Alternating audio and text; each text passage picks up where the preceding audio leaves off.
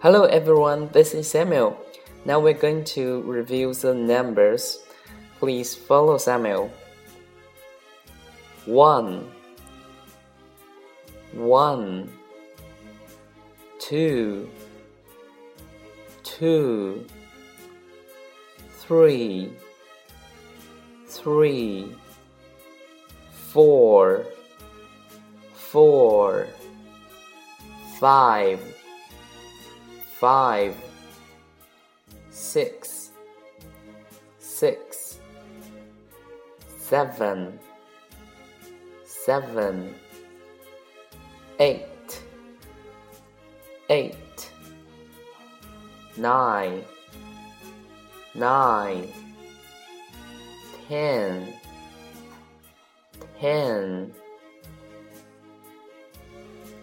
嗨，小朋友们，今天呢，我们要复习数字一到十的英文表达，你们都会了吗？